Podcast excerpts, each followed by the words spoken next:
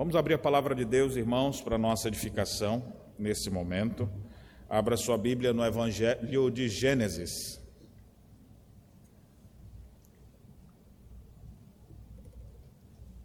É Evangelho porque anuncia boa nova de salvação, ainda que seja o primeiro livro da Bíblia. Eu falei Evangelho de Gênesis porque ia ficar difícil se eu falasse Evangelho segundo Moisés. Você ia ficar sem saber qual era o livro. Eu gostaria de ler com vocês uma história de um homem muito servidor. Hoje nós temos conversado sobre isso, a liturgia do culto foi sobre isso, sobre uma igreja servidora, e eu quero mostrar para vocês um servo de Deus, servo de Deus dedicado, que foi José. Nome simples, vida simples, mas cheia de serviço, de dedicação, vida cheia de altos e baixos, mas que mostra o cuidado de Deus para com o seu povo pactual.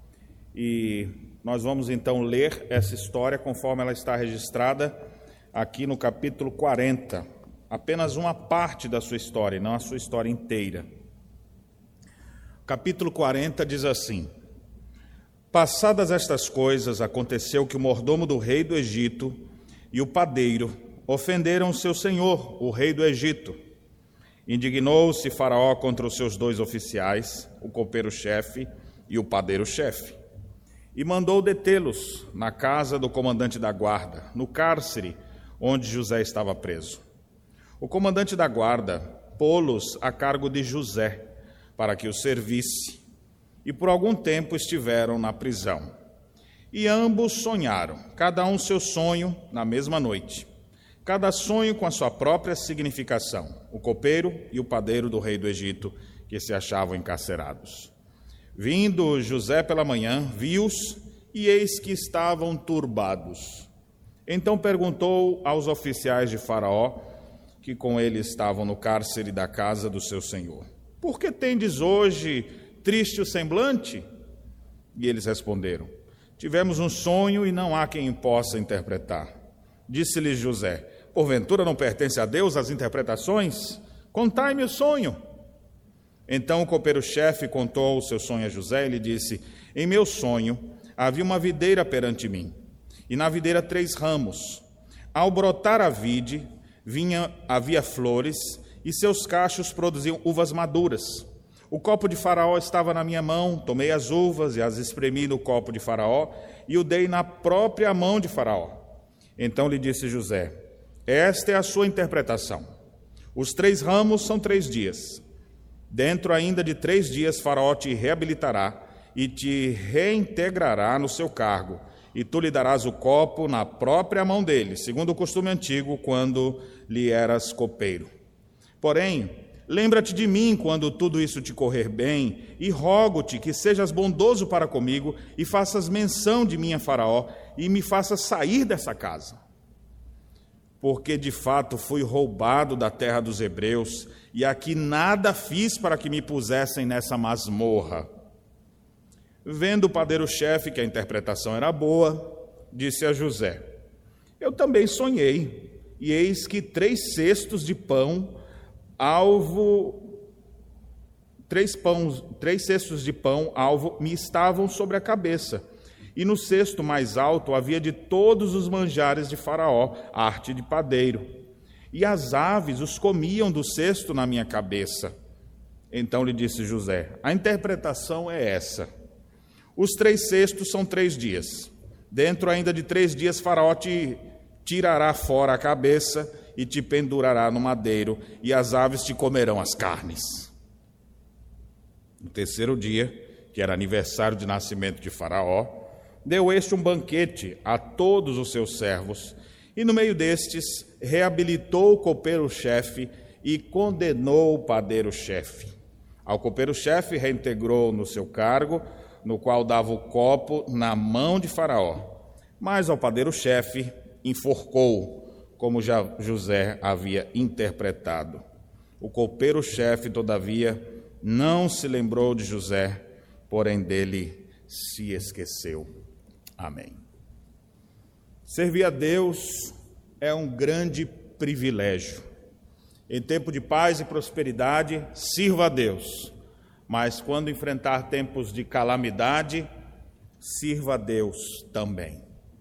Estamos vivendo nesse contexto e temos muitas demandas para serem feitas e muitas pessoas necessitadas de ouvir uma palavra, de um apoio, muitas pessoas solitárias, sofrendo e que poderiam ter sua vida, eh, os efeitos da pandemia, por exemplo, diminuídos, mitigados, se houvesse mais pessoas trabalhando e servindo nessa situação adversa. Mas nem todos estão dispostos a isso. Eu gostaria que você pudesse olhar para um nobre exemplo que teremos hoje, que você pudesse dizer: Eu quero ser assim também. A história que nós temos diante de nós é a história de um homem, um jovem, adolescente, aos 17 anos, ele já tinha revelações e sonhos de Deus. Dos filhos de Jacó, José era o querido do papai. Para todos os filhos, Jacó dava roupas comuns, para José, roupas coloridas. E ele sempre recebia um diferencial, porque era filho de Raquel, a esposa amada de Jacó. E por causa dessa deferência que ele acabava demonstrando para com o seu filho José, os outros irmãos fatalmente começaram a ficar com inveja, começaram a nutrir no coração raiva, e um certo dia aprontaram contra José. Mas José também não ajudava. Adolescente é fogo. E o adolescente gostava de contar vantagem. Já que meu pai me protege, eu chego lá para dedurar meus irmãos. E aí você sabe, você tem irmão, você sabe que seu irmão é, é dedo duro, é aquele que fica entregando tudo, mais cedo ou mais tarde ele vai se dar mal. E o que aconteceu então foi que um dia o pai falou: Vá ver onde é que seus irmãos estão. E ele vai. Quando José está indo lá para contar, para sempre trazer más notícias, os irmãos já tão irritados que estavam com aquele adolescente enjoado, eles falaram: Olha lá onde vem o sonhador. Vamos aprontar com ele agora. Vamos matar o infeliz?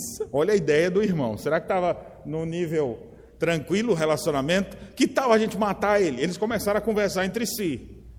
E aí um falou: Não, matar não, rapaz, como é que a gente vai fazer isso? O Rubem, que era o mais velho, em vez de se posicionar e exercer sua autoridade como primogênito, ele fica dando meias. Estava pensando em fazer tal coisa. Vamos botar ele ali para depois eu tirar ele.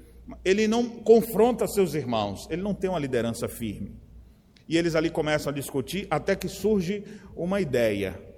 E o, e o Judá, então, que era o que estava mais para se desviar, logo depois disso ele vai se desviar e vai morar em outro lugar, vai ter situações bem complicadas em sua vida. O Judá, que só pensava em lucro, falou: tem uma ideia, para que nós vamos matar ele? Vamos vender.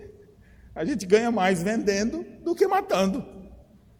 E aí todo mundo concordou com a ideia. O José, então, foi lançado na cisterna. E quando os ismaelitas por ali passaram, eles tiraram o José de lá. Quando tiraram o José, bem que o José estava, vocês, eu vou contar tudo para o meu pai que vocês fizeram aqui comigo. E de repente está lá ele conversando com o ismaelita, recebendo a moeda, e o que aconteceu? E os caras prendendo ele, botando junto lá com a comitiva, e ele sendo levado escravo agora em direção ao Egito. Eu fico imaginando aquele adolescente distante de seu papai, de sua mãe, é, sem ter mais os seus irmãos ali do lado, ele agora está indo para uma terra diferente, uma cultura diferente, uma língua diferente, e levado como escravo. Assim ele é levado. Essa história começa no capítulo 37. O que eles aprontaram com o irmão, eles não deveriam fazer. Isso trouxe grandes, grandes problemas para a família e fez com que eles carregassem um peso sobre os ombros por muitos anos. O Jacó nunca mais foi o mesmo depois que eles contaram, inventaram a história que seu filho José havia sido morto e levaram a sua roupa colorida, cheia de sangue, só para mostrar para ele. José foi levado para o Egito.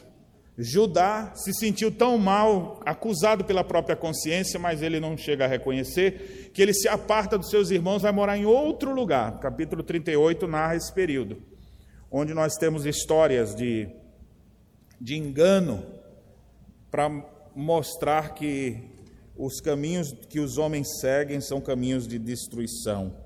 Mas é uma história de engano que Deus inundou com sua graça, porque esse Judá, no futuro, há de se converter. Quando a gente chega agora de perto aqui, capítulo 39, quando ele chega ao Egito, é vendido, um adolescente vendido. E agora ele vai trabalhar na casa de um oficial do rei do Egito, chamado Potifar. Ele era oficial de Faraó. E quando ele começa a trabalhar ali, no capítulo 39, tem algumas expressões que nós não podemos deixar de considerar para a gente entender melhor a passagem dentro do seu contexto. A Bíblia diz assim: O Senhor era com José, que veio a ser homem próspero, e estava na casa do seu senhor egípcio. Observe, apesar dele ter sido vendido pelos seus irmãos, abandonado por todos, Deus era com ele. Abandonado por todos, menos por Deus. E José então vai para lá. Quando ele chega lá, agora trabalhando como escravo numa casa, e ele começa a fazer o seu trabalho da melhor maneira possível, ao ponto do próprio oficial egípcio olhar para ele e falar: esse rapaz é diferente. E no capítulo 39 diz que, vendo Potifar que o Senhor era com ele e que tudo o que ele fazia o Senhor prosperava em suas mãos, logrou José mercê perante ele e José se tornou mordomo agora daquela casa.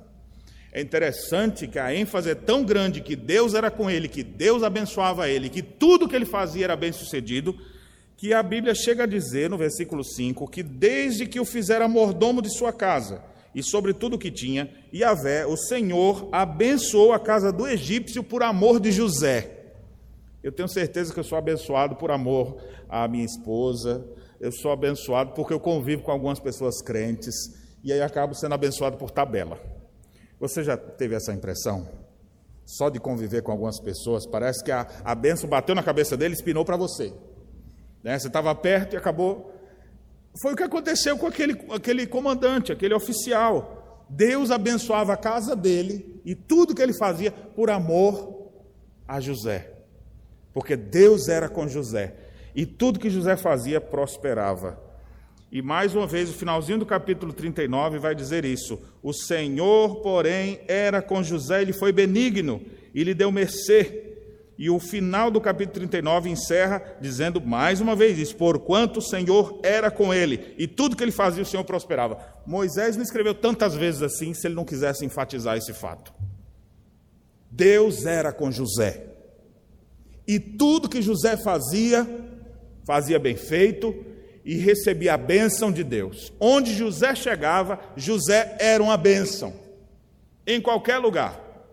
O capítulo 39 mostra um momento de prosperidade. Foi vendido pelos irmãos, estava ruim, mas agora ele começa a trabalhar na casa do Potifar, se tornou chefe, mordomo, começa a crescer. E o José está, rapaz, até que não ficou tão ruim, né?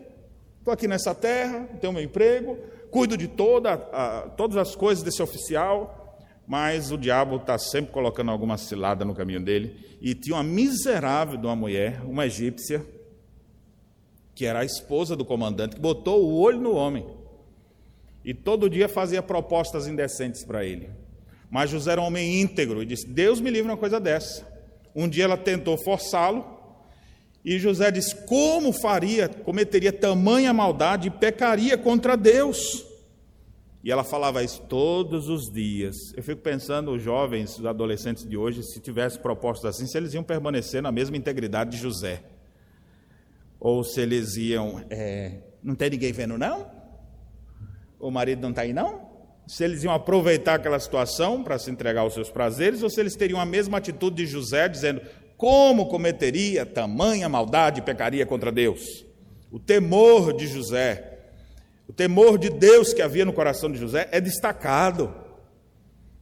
Ele estava longe do olhar do pai, do olhar da mãe, do olhar dos irmãos, do olhar de qualquer pessoa. Ele está vivendo numa nação que ele não conhece ninguém mas ele mantém sua integridade, ele mantém seus princípios, mesmo em situações adversas.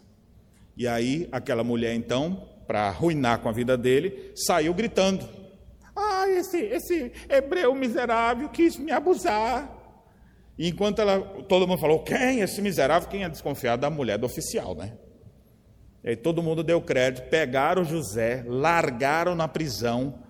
E o José, mas o que foi que eu fiz? Eu não fiz nada. Eu fico pensando, faz certo, faz as coisas corretas, e aí vem uma pancada dessa. Agora está preso, além de ter sido vendido, primeiro foi abandonado pelos seus, pela sua família. Agora ele foi perseguido injustamente pelos impuros, pela mulher de Potifar. Foi condenado pela mentira. O texto então finaliza o capítulo 39 dizendo que ele agora foi lançado dentro do cárcere. E o capítulo 40 que nós lemos é o fundo do poço na vida de José. A tônica do texto é o último versículo, versículo 23, capítulo 40, 23, quando diz: O copeiro-chefe não se lembrou de José, porém dele se esqueceu. Ele foi esquecido, ele não foi lembrado. É algo bem deprimente. Foi esquecido lá, abandonado dentro de uma masmorra. Ele primeiro tinha sido abandonado dentro de uma cisterna. Agora, vivendo naquele lugar, joga ele dentro de uma masmorra. Até quando ficará ali? Aquele homem, apesar de tudo isso, a ênfase que nós temos sobre ele não é que ele ficou deprimido, não é que ele ficou desesperado, a ênfase que a Bíblia nos dá e que se destaca é que ele servia, mesmo quando foi abandonado, traído, vendido, perseguido, esquecido, ele continua íntegro servindo a Deus. Então eu gostaria que você pudesse pensar nessa vida de José e você pudesse olhar para esse exemplo e dizer: Eu preciso servir também. Eu preciso servir também. Ah, o tema geral da história de José fala sobre a soberania de Deus no cuidado do seu povo pactual. Mas aqui, especialmente no capítulo 40, nós temos José esquecido na prisão, sendo esse um tempo de esperar, confiar e servir ao Deus soberano. Antes mesmo de tratar do que está no capítulo 40, a primeira lição que eu gostaria de mostrar para vocês é José servindo dentro da prisão. Mas antes do capítulo 40, vendo aqui o finalzinho do 39, do 20 ao 23. Nós temos José esquecido na prisão, mas é um José que serve. Se eu estou dentro da prisão, o que, que eu faço? Eu sirvo os presos. José não é uma pessoa que, ah, agora não dá para eu servir. Eu vejo tantas pessoas com algumas desculpas assim, quando elas não podem servir. Esse ano eu não vou poder servir porque eu vou é, fazer faculdade. Então não, posso estar tá fazendo nada na igreja. Ou a pessoa diz: Não, é, eu casei, agora não, eu tenho que dar atenção ao lar, né? Ou é, é eu estou com neném agora, filho pequeno, então eu não posso assumir nada agora. E as pessoas estão sempre dizendo alguma coisa para não servir. José é assim, ó. José está esquecido, abandonado, preso. Como é que eu vou fazer preso? Eu vou servir. É o contrário. Qualquer situação que você bota ele, ele vai servir. E ele serve aos presos. E olha só como é que diz então a partir do verso 20, capítulo 39, verso 20. O senhor de José o tomou e o lançou no cárcere, no lugar onde os presos do rei estavam encarcerados, e ali ele ficou na prisão. O Senhor, porém, era com José, ele foi benigno, e lhe deu mercê perante o carcereiro, o qual confiou às mãos de José todos os presos que estavam no cárcere.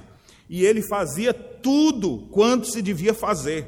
E nenhum cuidado tinha o carcereiro de todas as coisas que estavam na mão de José, porquanto o Senhor era com ele, e tudo o que ele fazia, o Senhor prosperava. Olha que coisa interessante, José servindo dentro da prisão. Estou preso injustamente. Em vez dele ficar lá, ele devia estar assim, né? Vale a pena nada. Para que continuar? Inútil lavar as mãos da inocência. Para que isso? Podia viver se lamentando, murmurando, mas ele vai para a cadeia. Quando ele chega lá, o que, que eu posso fazer aqui? Ô, seu carcereiro, só precisa de ajuda? Aí o carcereiro, ó, oh, meu filho, tem um negócio ali, um chão. Eu fico imaginando que prisão dessa época não deveria ser um, um lugar muito cheiroso. Não devia ser um lugar muito bonito. Devia ser um negócio bem bagunçado, até mesmo porque é de preso. Você acha que algum preso está interessado em arrumar aquele lugar? O carcereiro que estava ali, que tinha que cuidar daquilo, talvez ele falava: Olha, não tem outro emprego, né? É só o que me aparece. Então ele fazia o básico que dava para fazer ali. E aí aparece agora esse José. Quando ele está lá, o carcereiro, eu fico imaginando, viu? Essa parte aqui é a heresia da minha cabeça, que não está aqui, mas eu fico, às vezes, imaginando assim, o carcereiro chegando assim, prendendo, fala: de novo você sujou isso aqui, agora vou ter que recolher toda essa bagunça, seu preso, e tipo, tome lá chibatada nele. Aí quando passa assim, eu fico imaginando o José assim: o senhor quer que eu ajude ali a limpar o chão? Tá, pega ali aquele esponja lá, mas é vômito que tem ali no chão, viu? E ele vai lá, podia limpar. Não tem isso na Bíblia, viu, gente? Por favor. É só eu imaginando que situações poderiam existir dentro da prisão. Porque o cara já está preso, tem bandido preso. O que, é que eles querem ali? Ah, não quero mais nada, vou morrer mesmo. Então devia ser um ambiente pesado, deprimente. E a Bíblia diz que, olha como o texto é enfático. O carcereiro começou a ver o interesse dele e confiou às mãos de José tudo. José, toma aqui a chave, ó. De manhã cedo, oito da manhã, você passa a dar comida, depois passa a tirar as latrinas, depois está a hora. O carcereiro ficava só na porta da cadeia. E aí todo mundo que lá, rapaz, que cadeia chique, viu? O negócio está limpo aqui, viu? E o carcereiro, é muito trabalho. Só que não é eu, é o José que está fazendo isso aqui. Nunca teve uma prisão tão bem cuidada quanto aquela. A prisão estava é, aos cuidados de José. E olha a expressão do verso 22. Ele fazia tudo quanto se devia fazer ali. O que é que José fazia na, naquela prisão? Ah, minha função aqui vai ser só essa, essa, essa. Não, José lá na prisão, ó, tudo que tiver para fazer, bota para mim aí. Não é um trabalho bom, agradável trabalho pesado, sujo, aquela, aquelas bagunças que devia, que devia ter por ali, deixa para o José que ele faz. José fazia tudo. Meus irmãos, eu fico olhando para a nossa geração hoje em dia e como as pessoas, elas vão arrumar um emprego e falam, ó, seu emprego vai ser aqui no caixa. Aí o cara, ah, vou ficar aqui, vou pagar, tal, tal, tal. Aí de repente, vamos dizer que seja no supermercado, caixa do supermercado. Aí a pessoa lá, não, meu trabalho é só pagar aqui, botar na sacola, não sou pago para isso. Você já viu como são as pessoas? Olha, meu trabalho aqui é limpar esse chão aqui. Podia passar. Não, passar roupa aqui é, é outra coisa. Meu negócio aqui é só isso aqui. Eu só faço isso aqui. Você chama uma pessoa para fazer uma obra num lugar, e aí o cara fala: Não, eu só faço aqui quando tiver essa parte feita. Meu negócio é só isso aqui. O José não era assim, não. O José fazia o que que o José fazia? O José fazia tudo. Era um faz tudo. Era um PPTO. Era pau para toda obra. Era alguém que tinha disposição para servir o tempo inteiro, mesmo numa situação adversa como uma cadeia. O Senhor era com ele e lhe foi benigno. E o carcereiro não precisava fazer nada, e o texto enfatiza que José era uma bênção ali naquele cárcere. Meu irmão, minha irmã, eu queria que você aplicasse esse texto para o seu coração, sirva as pessoas indistintamente, apesar dos teus problemas, sirva as pessoas como um ato de culto a Deus. Isso com certeza vai deixar uma marca na vida de alguém. Sirva não só se o trabalho for prazeroso, sirva em tudo que precisar. Não escolha o que você vai fazer, mas se prontifique alguma coisa. Isso começa desde dentro de casa. Está lá a mãe se matando de fazer coisas. Já viu que mãe é assim? O que uma mãe faz dentro da casa? O que uma dona de casa faz numa casa? Ela faz tudo. Ela faz literalmente tudo. Ela prepara o café, ela, enquanto ela faz o café, ela já tira do congelador para descongelar no que ela vai a carne para preparar o almoço. Enquanto está ali, já limpa uma coisa. Enquanto está a unha secando, ela já vai fazer outra coisa ali. E vai fazendo um monte de coisa ao mesmo tempo. Ela faz de tudo. Ela administra a sua casa. Aí às vezes os filhos falam: Eu vou só varrer meu quarto. Que isso, pai? Seja uma bênção na sua casa. Você não vai ser uma bênção na igreja se você não começar a ser uma bênção na sua casa. Ser uma bênção entre os seus. O serviço que tiver, faça. Pegar os cocô do gato. Ou cocô de cachorro. Ah, não, essa parte aí eu não gosto. Mas tem alguém que tem que fazer. Quem vai fazer? Não, quero só aquela parte melhor. A parte mais. aonde De preferência dentro do ar-condicionado, ainda por cima. As pessoas são assim, elas querem o serviço mais leve, elas querem aquilo que, que lhes dá prazer. E nem tudo é assim. Quando a gente aprende a servir, a gente começa a ter prazer, não pelo que está fazendo especificamente, a gente vai ter prazer pelo fruto do penoso trabalho. Depois que você vê, você olha para aquele quintal com mato dessa altura, e você vai lá e consegue car, car, carpir toda aquela aquele quintal e você olha assim depois e fala: Gostei, deu trabalho, mas olha como eu gostei. Trabalho pesado, alguém tem que fazer. Tem, tem trabalho na sua frente, não escolha o serviço. Crentes aqui na igreja, não fique escolhendo o serviço. Não, essa parte aí eu não me envolvo. Meu negócio é só. E aí ele completa lá com algum serviço assim. Como é bom quando vê pessoas que se disponibilizam para todas as coisas não só para ter um título, o que eles querem é o serviço. Qual é o título de José aqui? Gerente geral da, da prisão do Egito. Ele não está preocupado com títulos. O que, que tem que fazer aqui? Ó? Tudo que tiver que fazer, bota na minha mão, eu faço. Esse era o José. E por que, que ele era assim? Porque Deus era com ele. Meu desejo sincero é que você possa ser assim, que Deus seja contigo, onde você estiver, Inclusive, os ambientes onde você estiver possam ser abençoados por tabela, só por você estar ali naquele lugar.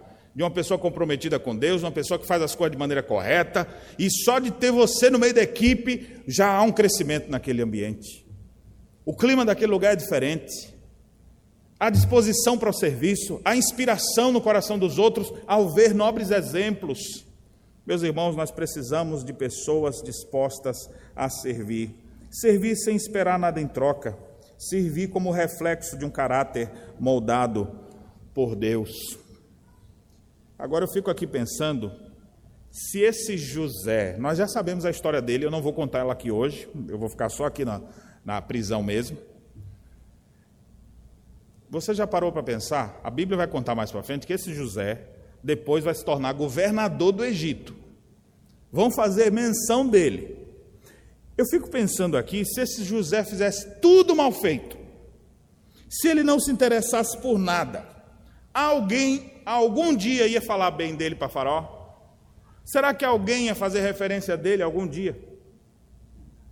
Você faz as coisas mal feitas, você não serve, você não trabalha, não se dedica, não se empenha em nada do que faz, mas fica esperando o dia que Deus vai te coroar governador sobre essa terra toda.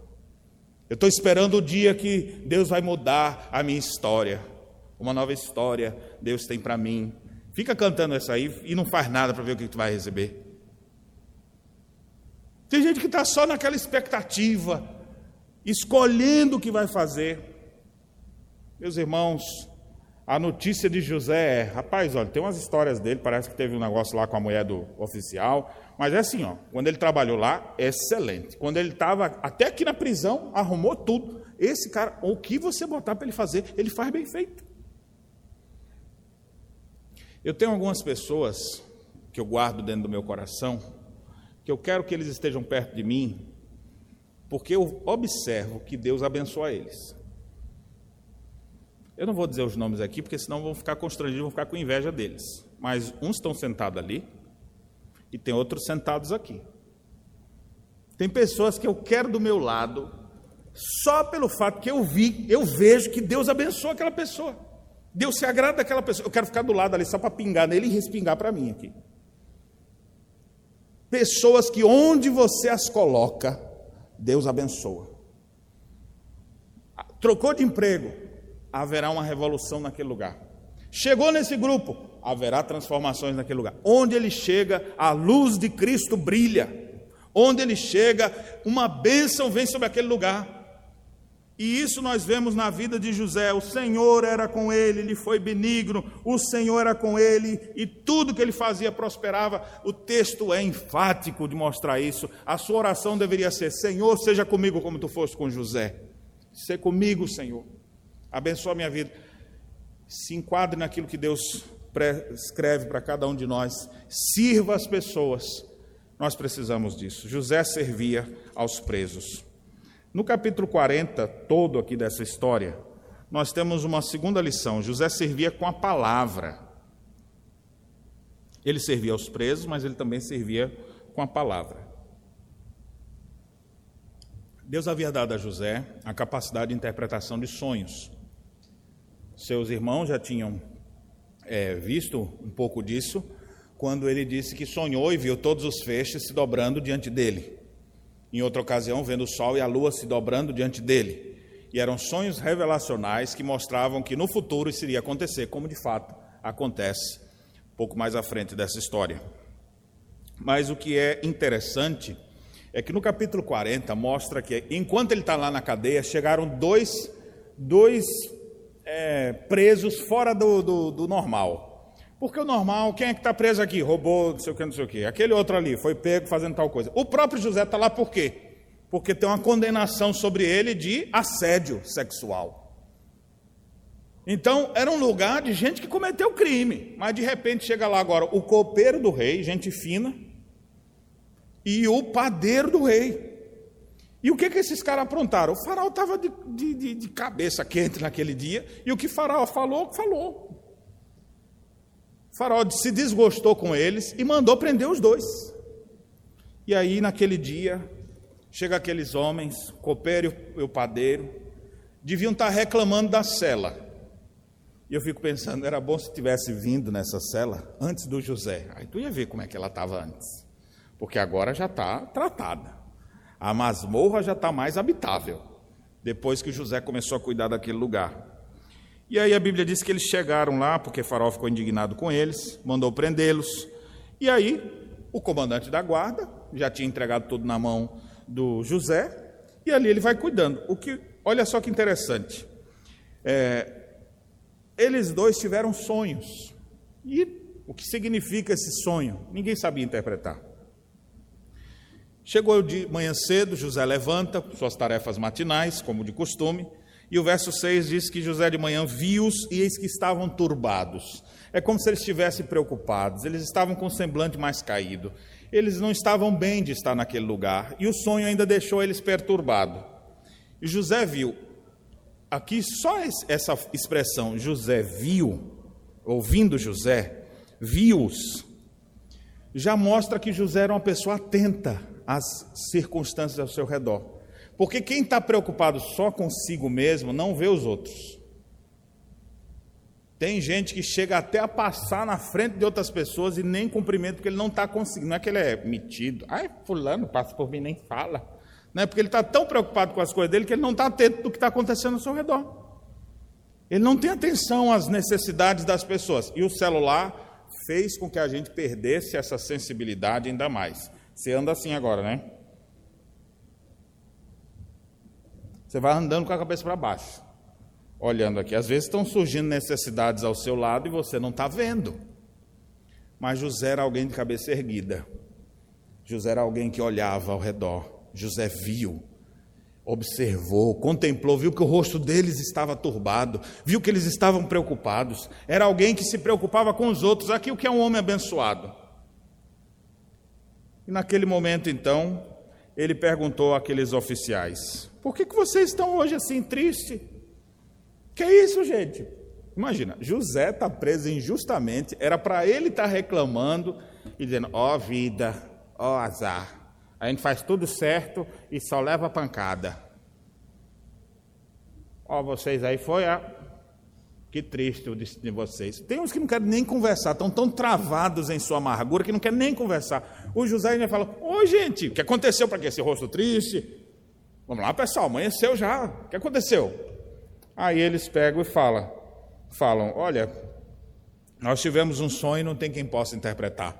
Na hora, o José servidor, é faz parte da vida dele. Ele não sabe ver um problema sem dar uma ideia, sem achar uma saída.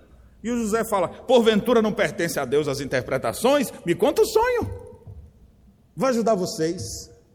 José servindo agora como alguém que vai trazer uma palavra para eles. José, naquele momento, Deus se revelava a ele também, dando-lhe a capacidade de interpretar sonhos e visões. E aí cada um contou seu sonho. O copeiro teve um sonho lá e tal, e o José já deu a interpretação. Olha, esse negócio que você viu aí são três dias, daqui a três dias tu vai ser restabelecido. É bom, né? Ouvir uma, uma resposta dessa. Daqui a três dias tu sai daqui.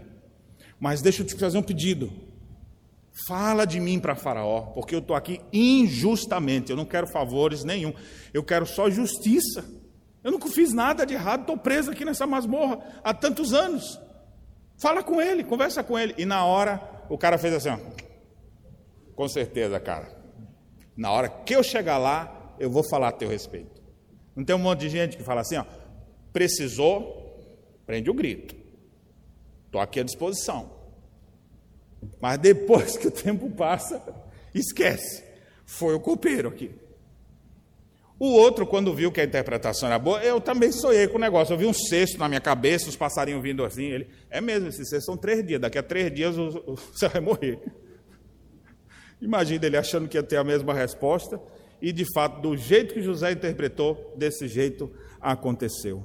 Alguém que tirava as dúvidas das pessoas, alguém que tinha algo para dizer para aquelas pessoas, alguém que se importou com aquelas pessoas e pôde dizer algo.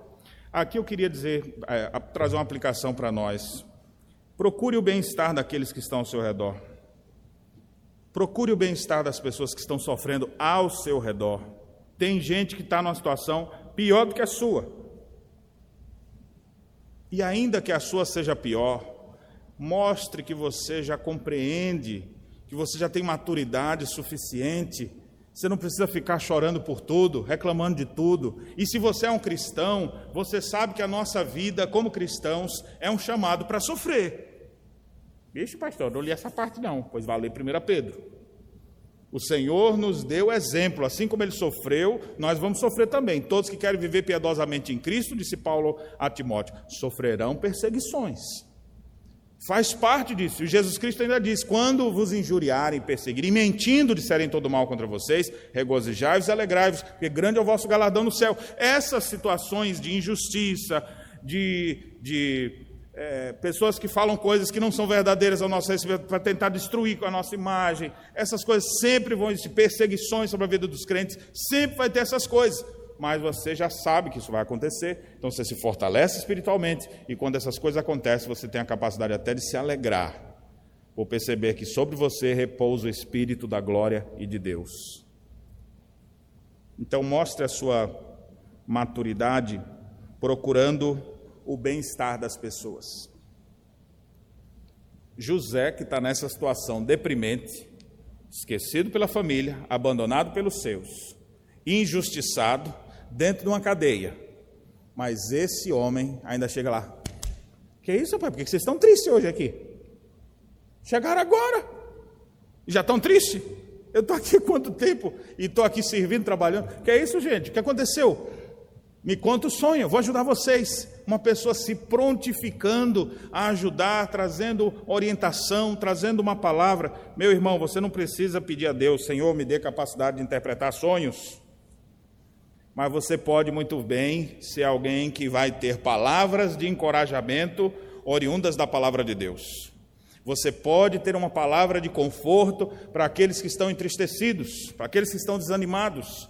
Você pode ter uma palavra de instrução que ampara aqueles que estão mais fracos, aqueles que estão na dúvida como também, às vezes, uma palavra de exortação para aqueles que estão insubmissos e que estão, muitas vezes, sem saber em que direção seguir. Nós podemos servir a Deus com palavras oriundas da própria Escritura. Não seja guiado por sonhos, seja guiado pela palavra de Deus. Aproveite as oportunidades para servir e para anunciar. Nessa época que a gente está vivendo, muita gente está precisando só de uma palavra. Cresce cada vez mais a necessidade das pessoas serem ouvidas. Nós vivemos cercados de pessoas por todos os lados, mas a solidão continua tomando conta dos corações. Então, sirva as pessoas, ouça as pessoas, se prontifique a perceber as necessidades ao seu redor. Assim como José viu, observou, se importou, quis ajudar, que você também possa ter essa mesma sensibilidade. Muito bem, meus irmãos, já vimos duas coisas aqui que José fazia. Né? Ele servia mesmo na prisão, ele servia com a palavra. E aqui agora a última coisa, versículo 23. Depois que tudo isso aconteceu, essa é a tônica mais forte do capítulo 40. Diz o texto que o copeiro-chefe, todavia, não se lembrou de José, porém dele se esqueceu. E o que que José faz? José continua servindo. José continua servindo, mesmo quando fora esquecido. Prisioneiros são libertos, sentenciados, um volta para lá e o processo de José parado. Alguém podia falar pra, de mim para Faraó? Ninguém se lembra. Foi esquecido. A ingratidão do copeiro agora está tão feliz de ter sido reintegrado, vai lembrar talvez ele daqui a dois anos. Na verdade, é isso que vai acontecer. Porque o capítulo 41, que é o capítulo que José sai da masmorra, não vou tirar ele da masmorra, vai ficar na masmorra, aprender a servir por mais um tempo. Você também fica aqui na masmorra, junto com José. Mas no capítulo 41, que é a época que ele vai sair de lá para se apresentar diante de Faraó, exatamente passados dois anos completos. Então, e o que, que ele vai fazer lá na, naquela cadeia? Ele vai continuar fazendo o que ele sempre fez vendo a oportunidade e servindo, vendo pessoas desamparadas e servindo, vendo situações difíceis, mas ele sabe que ele não está esquecido por todos. Existe alguém que é por ele. Todo mundo pode se esquecer, mas ele é lembrado de Deus.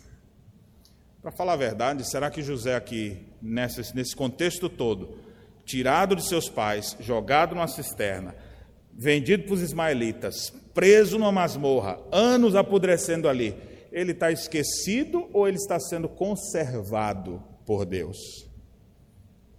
Será que isso tudo é fruto do acaso ou a mão do Deus soberano está conduzindo o seu filho pactual para que depois ele se torne o governador do Egito? Deus está trabalhando a vida dele. Aqueles que souberem desempenhar bem pequenas coisas poderão ser colocados em coisas maiores. Jesus diz: Foste fiel no pouco, sobre o muito te colocarei. Agora, aquele que não consegue desenvolver o mais básico, como colocar em coisas maiores? José não estava esquecido. De Deus, não. Isaías, no capítulo 49, diz assim: Acaso pode uma mulher esquecer-se do filho que ainda mama, de sorte que não se compadeça do filho do seu ventre? E aí Isaías diz: Mas ainda que esta viesse a se esquecer dele, eu todavia não me esquecerei de ti. Deus não se esquece dos seus filhos, Deus não abandona seus filhos, Deus está com José. José pode chorar na prisão, mas Deus está com ele. E mesmo ali naquela prisão, ele pode servi-lo. O apóstolo Paulo também teve essa oportunidade preso injustamente. E na cadeia, o que, ele fazia? Anunciava a palavra. Não pode falar? Pode cantar? Vamos cantar, Silas? Eu sei que a gente não canta muito bem, mas vamos cantar aqui? E eles começam a cantar. E os outros presos ouvindo. De repente, quando houve aquele terremoto que tudo se, se abriu, o carcereiro faz uma pergunta. Olha a pergunta do carcereiro: o que, que eu faço para ser salvo? Por que, que ele está com essa pergunta? Foi as músicas que eles estavam falando, a conversa alta de Paulo. E, e ali naquele período, então, ele está ali, ele está preso, mas ele está evangelizando. Ele está preso em Roma em outra ocasião. E ali ele tem um soldado do lado. A guarda pretoriana toda ficou ouvindo do evangelho. Eu estou preso, mas eu estou servindo. Eu estou preso, mas eu estou sendo útil no reino. Eu estou preso, mas a palavra de Deus está livre. Nós podemos servir a Deus mesmo enfrentando adversidades e dificuldades. E aqui algumas aplicações. Quando você perceber que todos se esqueceram de você, saiba que o Deus Todo-Poderoso, Deus Soberano, Ele está presente. E não vou te dizer assim, está passando isso aí agora, é porque Deus vai te botar para ser governador do Rio Grande do Sul. Pode ser que não. Mas eu posso te dizer que se você está passando por injustiças, dificuldades, problemas, Deus pode ser glorificado através da tua vida, pelo teu bom procedimento, pelo teu serviço abnegado, pela tua prontidão em ver as necessidades e atendê-las. Seja paciente. E enquanto aguarda Deus lhe livrar de problemas e adversidades, enquanto aguarda, o que você acha que eu poderia fazer? Pergunta para José. José, o que você acha que eu faço enquanto eu espero? Eu fico aqui olhando o Facebook, eu fico aqui vendo é, o que o pessoal postou no Instagram. O que, eu faço aqui? Me ajuda aí. O que, eu faço enquanto eu espero? O que você acha que José ia dizer para você? Sirva, trabalhe, veja a necessidade, atenda. Ainda que todos nos deixem, Deus jamais nos abandona. O texto encerra com essa tônica deprimente. Não se lembrou de José, porém dele se esqueceu. É enfático, né? Porque quem não lembra é porque esqueceu. E ele deixa bem claro isso, enfaticamente. Esquecido por todos, mas assistido por Deus. Meus irmãos, nós podemos aprender hoje um pouco sobre José esquecido na prisão. Um tempo próprio para esperar, confiar e servir a Deus. Nós vimos José servindo aos presos, nós vimos José servindo com a palavra, e nós vimos José servindo mesmo quando fora esquecido. Eu disse que o nobre exemplo aqui poderia nos inspirar a também servirmos, mas o exemplo maior não é o de José. Mas José, sofrendo desse jeito, aponta para o servo sofredor. A Bíblia diz que não havia nele beleza ou formosura que nos agradasse. E ele serviu todos os dias de sua vida. Ajudou seu pai como carpinteiro, foi obediente aos seus pais quando criança, adolescente. No tempo certo que se manifestou esse mundo, viveu a proclamar o evangelho, foi para os lugares mais escabrosos, mais complicados, Galiléia dos gentios onde estavam os doentes, os endemoniados, os esquecidos. Jesus ia para lá. Onde havia necessidade, Jesus chegava. Andava cidades, percorria povoados, andava em todo canto anunciando, trazendo palavras de vida eterna e esperança para as pessoas. Não houve um momento sequer de sua vida em que ele não foi útil e serviu. Ele mesmo declara: Eu não vim para ser servido, eu sou o rei, mas eu não vim para ser servido, eu vim para servir e dar a minha vida em resgate de muitos. Em algumas ocasiões ele chegou até a dormir num pequeno espaço de tempo que havia no barco, às vezes, de tão cansado que estava, dormia, para depois acordar e já voltar ao serviço. Em alguns momentos a Bíblia chega a dizer que os apóstolos não tinham tempo nem para comer, de tantas demandas que tinham, porque o Filho de Deus estava com eles. E Jesus ensinava aos seus apóstolos de manhã, em horário comercial, de tarde, de noite, de madrugada, em todo tempo Jesus estava instruindo e mostrando pela sua própria vida o que é servir e dar a vida em resgate de muitos. Nós que olhamos para Cristo ficamos maravilhados porque ele morreu nossa morte ele se entregou em nosso lugar, ele sofreu injustiças muito maiores do que a de José. Porque José não teve caso com aquela mulher, mas José era pecador. José era provocador também, ele fez raiva aos seus irmãos, ele tem seus pecados, mas Jesus, que, que delito cometeu? O Filho de Deus, puro e perfeito, deixou sua glória e veio até nós, serviu. E todos aqueles que vivem pela fé no Filho de Deus são convocados agora a servi-lo nesse mundo, sendo luz e sal, sendo luzeiros a resplandecer para a glória de Deus. Portanto, meus irmãos, que você possa lembrar, você não está desamparado. Cristo foi desamparado. E ele foi desamparado na cruz, ele mesmo bradou dizendo isso para nos amparar. Ele nunca nos deixará. Ele promete estar conosco sempre. Com a certeza de que Jesus está conosco, sejamos uma bênção aonde a gente estiver.